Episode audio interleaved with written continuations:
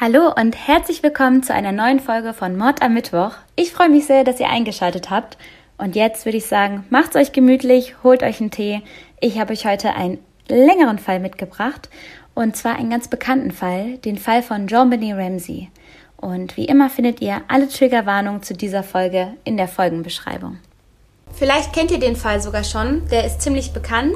Es geht dabei um John Benet Ramsey, ein kleines Mädchen, was sechs Jahre alt ist und 1996 in Colorado mit ihrer Familie Weihnachten feiert. Sie wächst in reichen Verhältnissen auf. Ihr Vater, John Ramsey, ist ein erfolgreicher Geschäftsmann, der Elektroteile an und wieder verkauft und gründet somit eine Firma, die super erfolgreich ist und diese verkauft er dann irgendwann auch wieder und wird somit Millionär. John Benets Mutter, Patricia, die nennen aber alle nur Patsy, war bei der Hochzeit mit ihrem Mann John Ramsey 23 Jahre alt und hat einen Bachelor in Marketing und Advertisement und sie hatte eine Karriere als Schönheitskönigin. So eine ähnliche Karriere strebt auch John Benet an. Sie ist zu dem Zeitpunkt schon 24 Mal Schönheitskönigin geworden und ist so der größte Schatz von ihrer Mutter Patsy. John Benet hat auch noch einen älteren Bruder, Burke, und Halbgeschwister aus der ersten Ehe ihres Vaters John. Mit denen hat sie aber nicht so viel zu tun und an ihrer Halbschwestern Beth stirbt auch schon ganz früh im Alter von 22 Jahren bei einem Autounfall. Mit ihrem Bruder Burke wohnt sie aber zusammen. Der ist zu diesem Zeitpunkt neun Jahre alt. Ein bisschen älter also. Und man kann sagen, dass die beiden sich nicht so gut verstehen. Es wird oft gemunkelt, dass Burke ein bisschen eifersüchtig auf Joan Benet sei, weil die eben der kleine Schatz der Familie sei, die kleine Schönheitskönigin. Und da könne Burke nicht so richtig mithalten. Wie schon gesagt, ist die Familie sehr wohlhabend. Also sie haben sehr, sehr viel Geld. Und sie sind auch nicht zu, wie sagt man,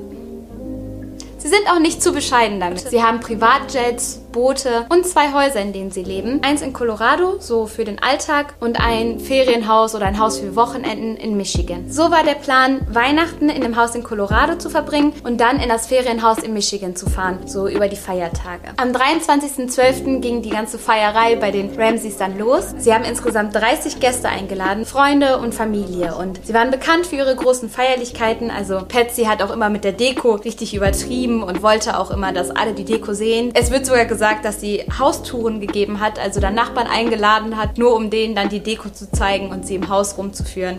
Also sie wussten schon, was sie haben und sie zeigten es auch gerne. Zwei Tage nach diesen Feierlichkeiten mit allen Freunden ist es Weihnachten, der 25. Diesen lebt die Familie ganz traditionell, also alle packen in ihren Pyjamas die Geschenke aus und danach gibt es noch ein Christmas Breakfast, wo ich gar nicht wusste, was das ist, aber das besteht aus Pancakes, Bacon und so eine Art Reibekuchen.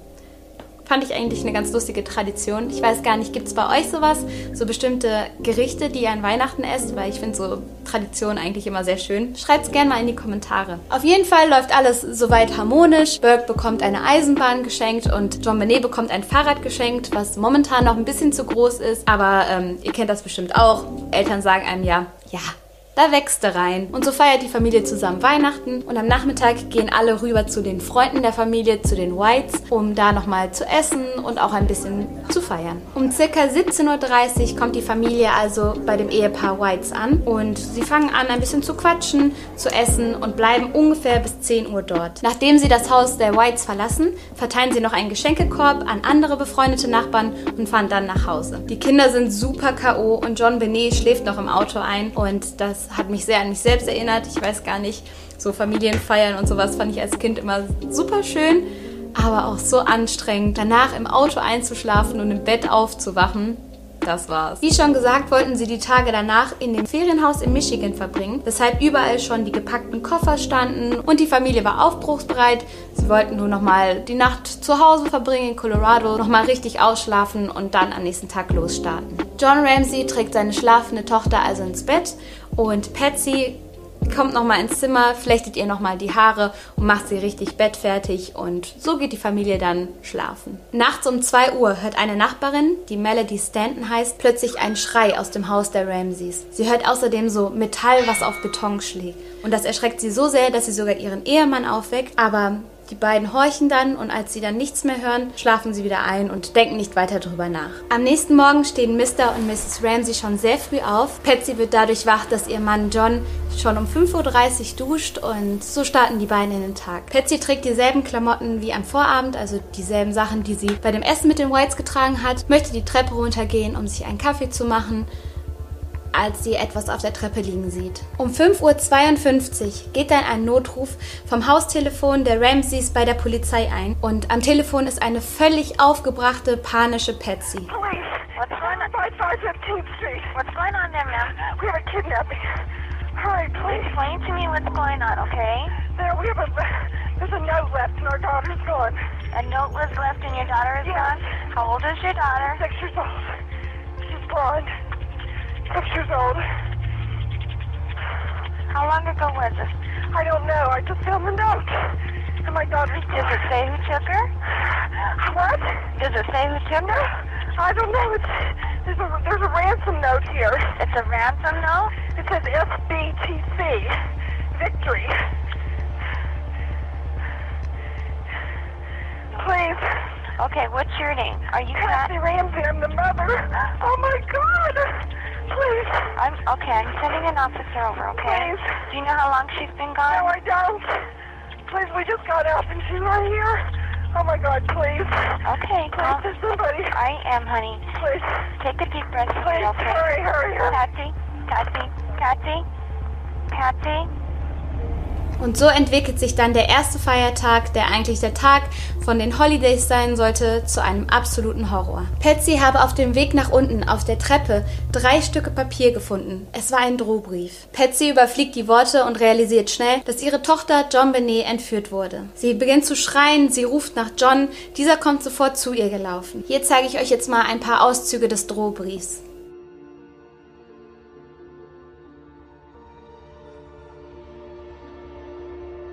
Der Drohbrief ist insgesamt 354 Wörter lang und damit außergewöhnlich lang für einen Drohbrief. Die meisten Drohbriefe beschränken sich nämlich um das absolut Wesentliche, also um ein paar Wörter, die einfach sagen, um wen es geht, um was es geht, wo ein Fundort ist, was das Lösegeld ist. Ihr könnt es euch vorstellen. Aber 354 Wörter, damit war dieser Drohbrief tatsächlich einer der längsten Drohbriefe in der amerikanischen Kriminalgeschichte. Und das war dann später auch das erste, was den Ermittlern komisch vorkommen sollte. Denn ihr müsst mal überlegen, wenn da jemand ist, der in Hektik ist, der da irgendwie ein Kind entführen möchte, setzt der sich erstmal hin, um 354 Wörter zu schreiben. Aber dazu kommen wir später noch. Als nächstes ruft Patsy Mr. und Mrs. White, die Freunde vom Vortag, ihr kennt sie noch, ruft diese an und noch andere Freunde, die Fernies. Und das finde ich persönlich schon ein bisschen auffällig oder ein bisschen komisch, weil in dem Drohbrief stand ja ganz klar geschrieben, keinen informieren. Und dass man dann die Polizei anruft, obwohl da steht keine Polizei, das kann ich mir vorstellen. Man sucht dann nach Hilfe. Ich, ich kann mir denken, dass das dann ein Schritt ist, den man trotzdem bereit ist zu gehen.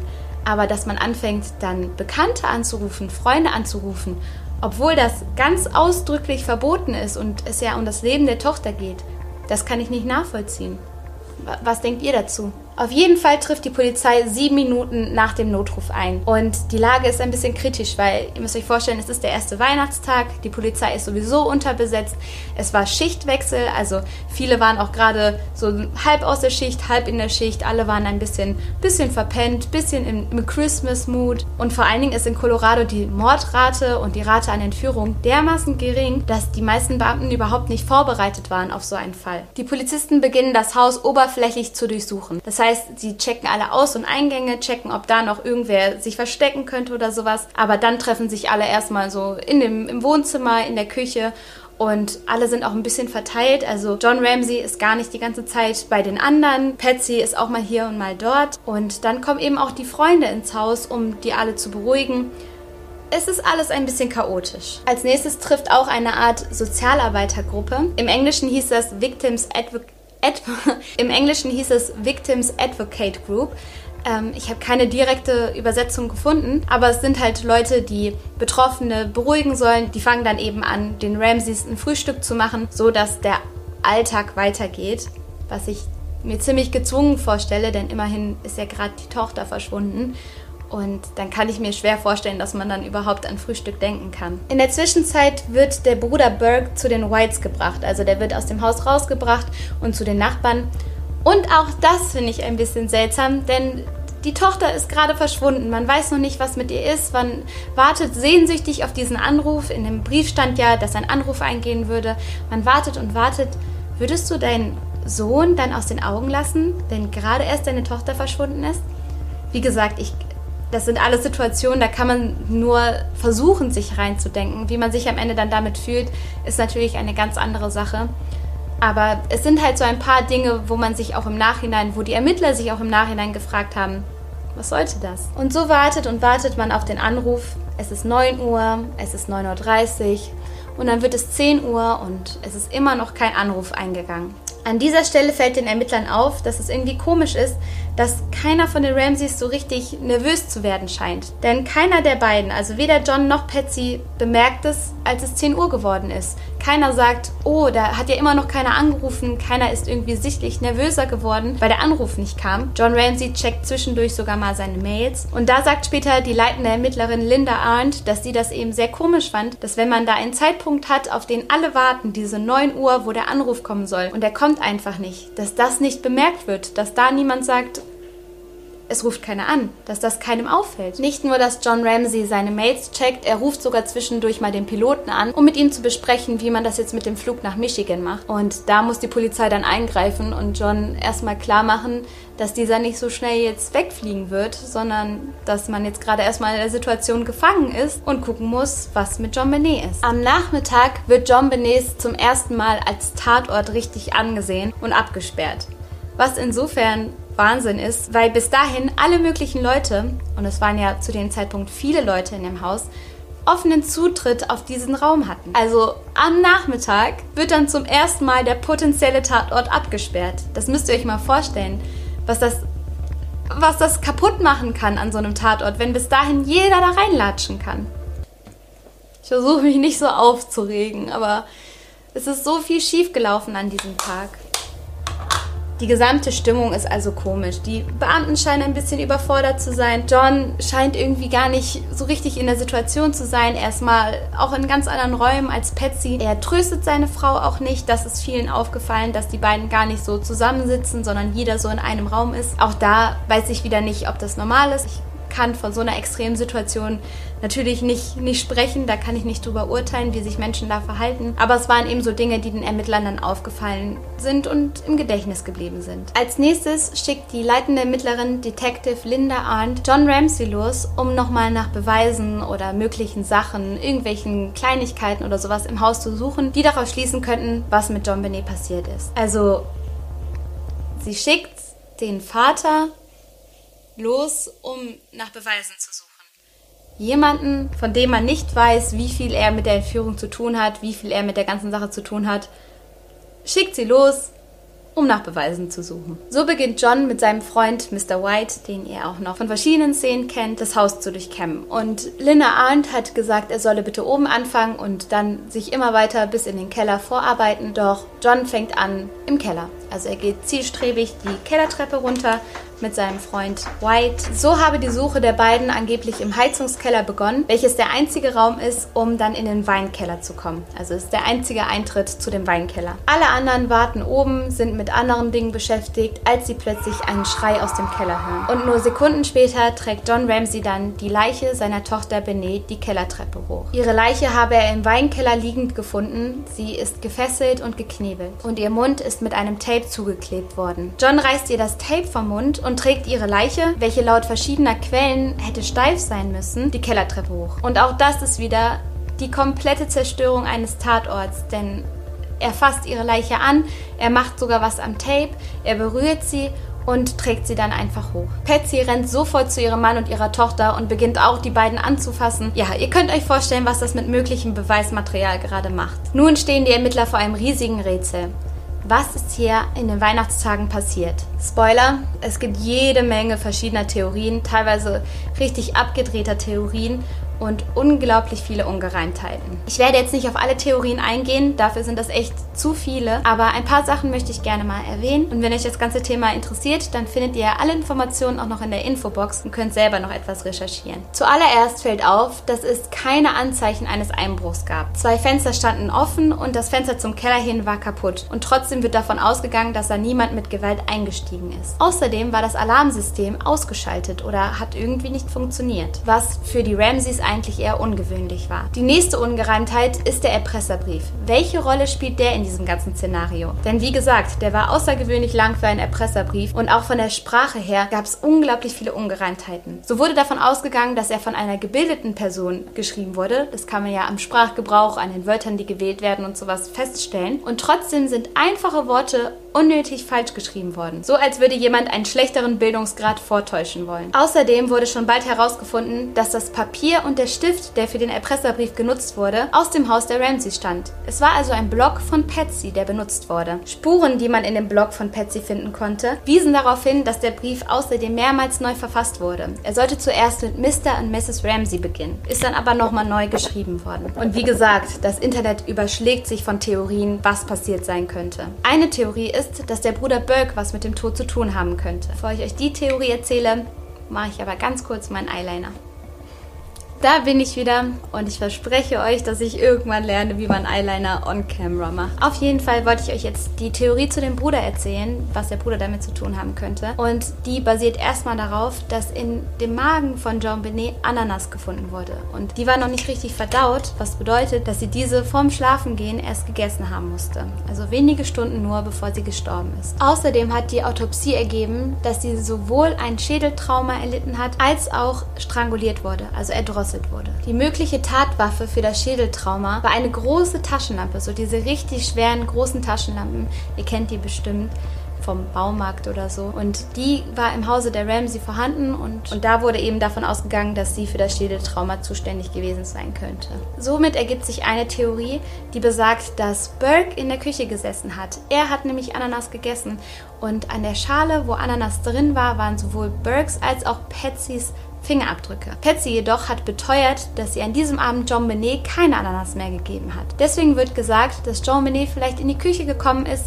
ihren Bruder hat Ananas essen sehen und dann, wie Kinder das manchmal so machen, in die Schale gegriffen hat, sich selber eine Ananas rausgeklaut hat. Und Burke, der dadurch so sauer geworden ist, habe sie dann mit der Taschenlampe, die auf dem Tisch stand, auf den Hinterkopf geschlagen und somit das Schädeltrauma verursacht. Die Theorie wird davon unterstützt, dass gesagt wird, Burke sei sowieso eifersüchtig gewesen und das Verhältnis zwischen Burke und John Benet sei grundsätzlich angeknackst gewesen. Es wird vermutet, dass Burke sich so erschreckt habe, als er seine Schwester dann auf dem Boden liegen sah, dass er schnell ins Zimmer gerannt sei, die Tür zugemacht habe und einfach versucht habe einzuschlafen. Am nächsten Morgen soll Patsy dann ihre Tochter auf dem Boden liegend in der Küche gesehen haben und um diese Tat zu vertuschen, habe man dann eine Entführung inszeniert und gehofft, den Tod auf jemand Fremden schieben zu können. Dann ist natürlich die Frage, warum Patsy erdrosselt wurde. Die Erdrosselung erschließen sich die Leute, die dieser Theorie folgen, dann so, dass John Ramsey seine Tochter in den Keller getragen habe, um die Entführung eben zu inszenieren und diese dann aufgewacht sei, weil das Schädeltrauma nicht wie angenommen tödlich gewesen sei. Und dann habe er aus der Panik heraus sie zusätzlich erdrosselt. Außerdem hat sich Burke in anschließenden Interviews